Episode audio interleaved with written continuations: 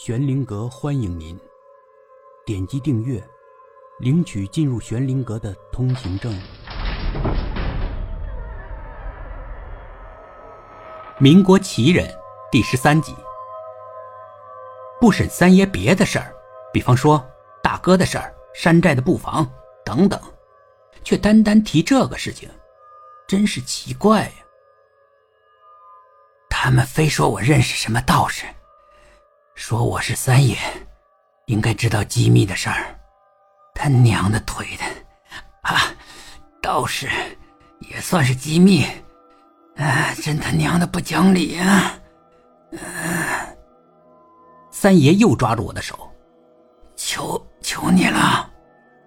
他可怜巴巴的说：“可我怎么下得了手？”我叹着气，给三哥头上擦了擦汗。再忍忍吧。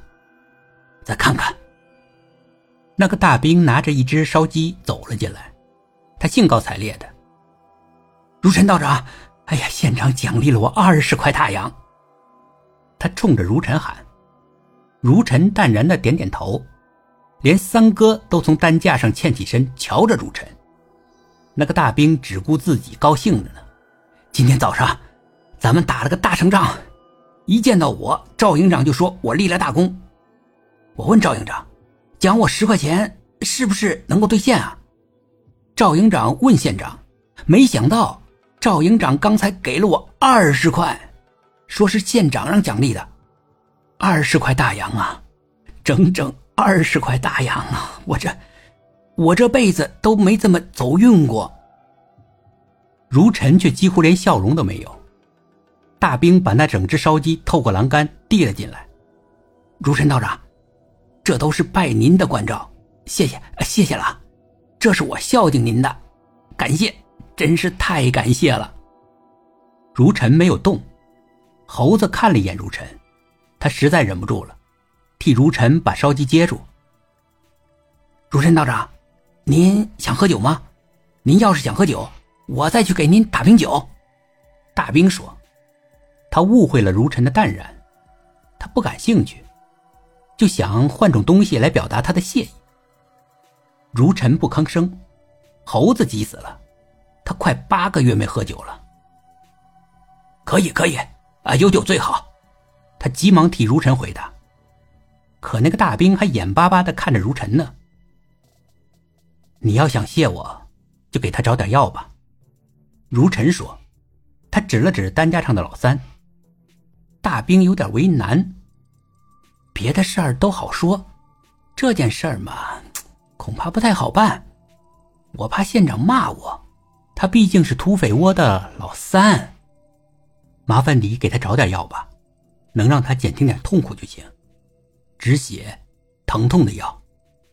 你到街上随便给他找个郎中，能弄到什么药就弄什么药。